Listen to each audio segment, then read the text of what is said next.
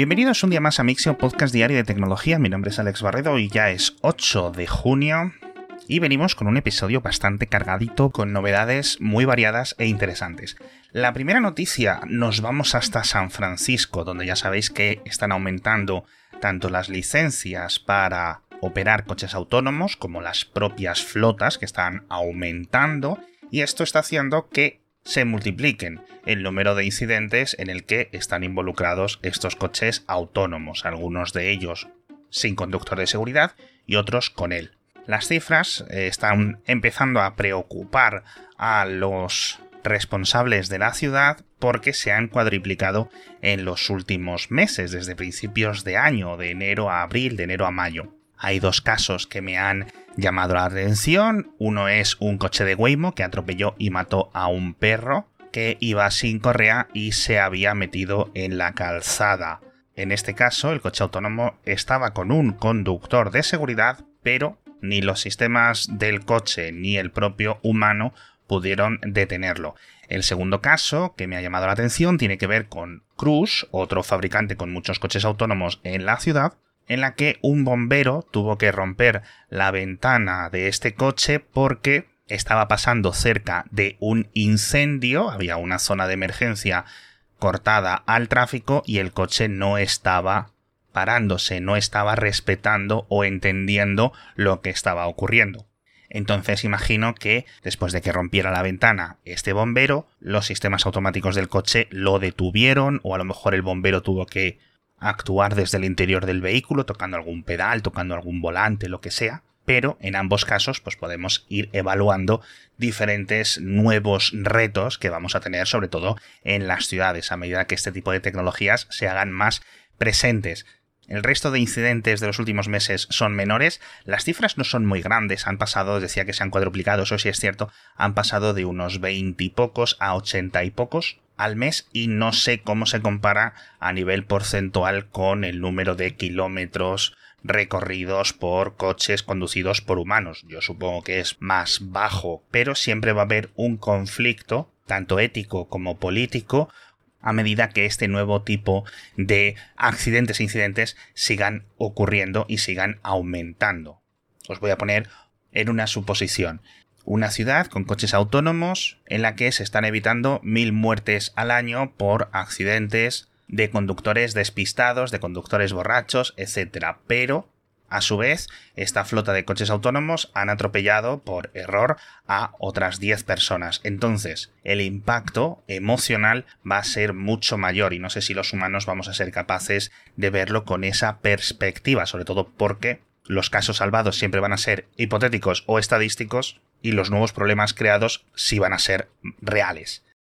Hablando de avances en eh, algoritmos, hablando de todo este tema de aprendizaje reforzado en este caso, tenemos que comentar una publicación en Nature de DeepMind en la que afirman que han encontrado nuevos algoritmos de ordenado, utilizando básicamente los mismos mecanismos con los que enseñaban a sus sistemas a jugar al ajedrez o a jugar algo, etc. Es decir, les dan un montón de datos para entrenar y según el algoritmo va mejorando, va cambiando, lo que hace es recompensado según aumente su eficiencia, ¿no? En vez de ganar la partida de ajedrez, descubre una parte un poco más optimizada. Las optimizaciones son reales, aproximadamente del 1 al 5%, pero hay mucha discusión entre los expertos sobre si esto se pueden considerar nuevos algoritmos, como dicen desde Google, porque en un caso simplemente es un orden de prioridades relativamente simple, pero que, oye, en C pues no estaba puesto así. Y en otra ocasión, esto creo que sí es más potente, ha encontrado nuevas rutas para diferentes tipos de ordenaciones. Por una parte me parecen afirmaciones muy exageradas. Por otra parte, los cambios y las eficiencias nuevas sí son reales y si esto se acepta dentro de los estándares en las futuras versiones de C y de otros lenguajes de programación, como son algoritmos tan comunes y tan utilizados por todos y todos y todos los programas, los softwares, los sistemas operativos del mundo, pues eh, va a ser un caso de esto, ¿no? De granito a granito, es decir, usándose billones y billones de veces cada día, ese 1 o 5% de mejora en algunas funciones pues significará toneladas y toneladas de eficiencia y de energía ahorrada. Precisamente de energía es la siguiente noticia porque en Asia vuelve a llegar el verano y, al igual que el año pasado, unas oleadas de calor tremebundas que están bloqueando a las plantas hidroeléctricas.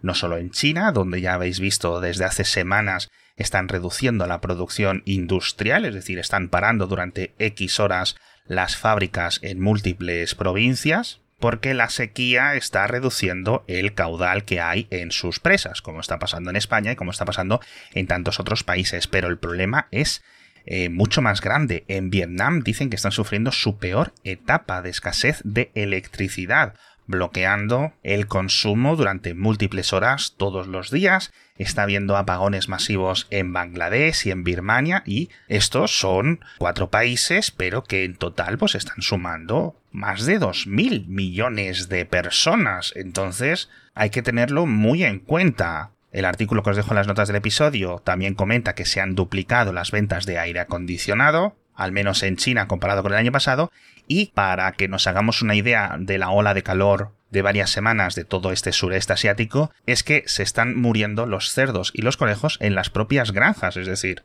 el calor es algo nunca visto. Creo haber leído que en Shanghai eran las temperaturas más altas en 150 años. Siguiente noticia, algo que también ahorra electricidad, aunque no sea su principal objetivo, y es que uBlock Origin alcanza la versión 1.50 con muchísimas novedades. Curiosamente, esta extensión para todos los navegadores habidos y por haber está también ahora en Thunderbird, el cliente de correo electrónico.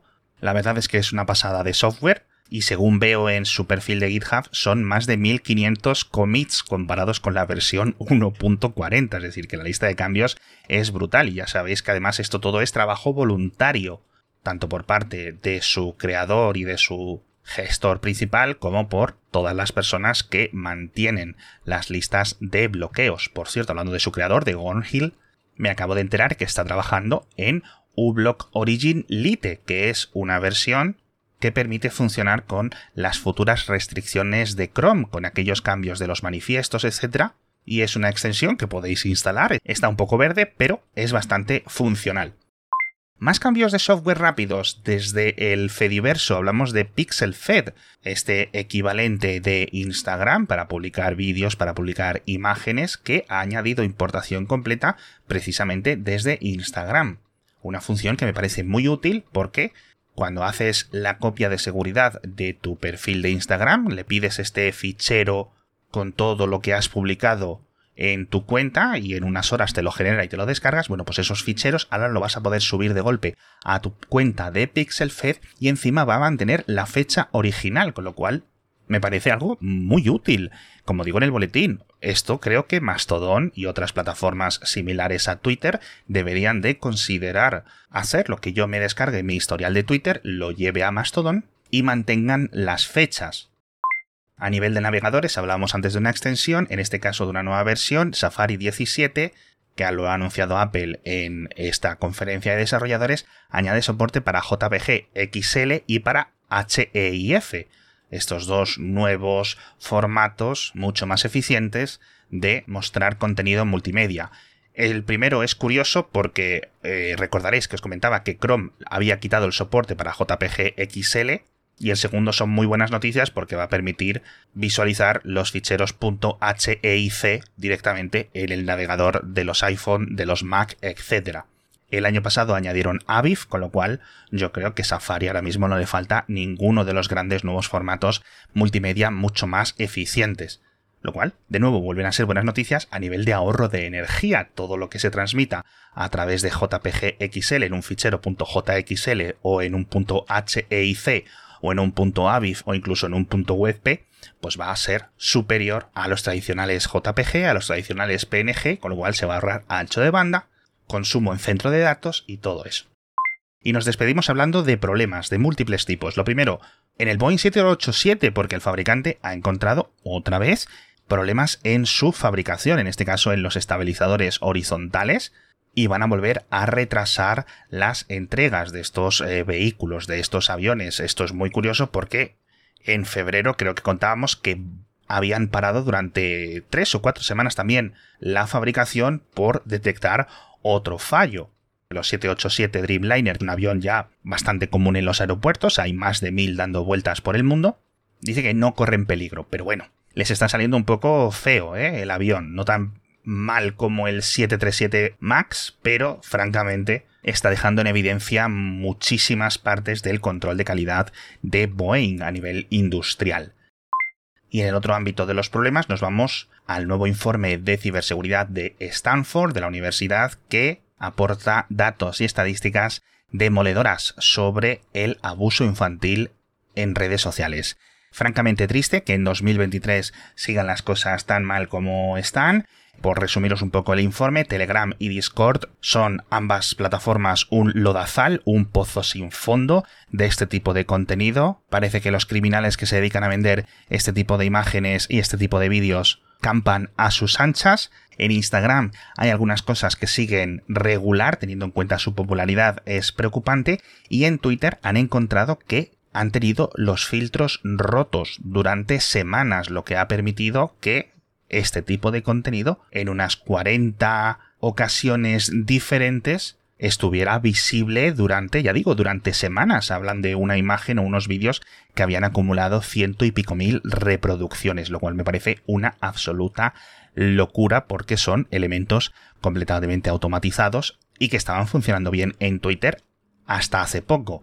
Lo más curioso de este caso de Twitter es que cuando los investigadores se lo contaron, Twitter lo arregló pero les cortaron el acceso al API, con lo cual no van a poder ver e investigar si este tipo de casos siguen ocurriendo en el futuro, lo cual me parece muy triste por parte de Twitter.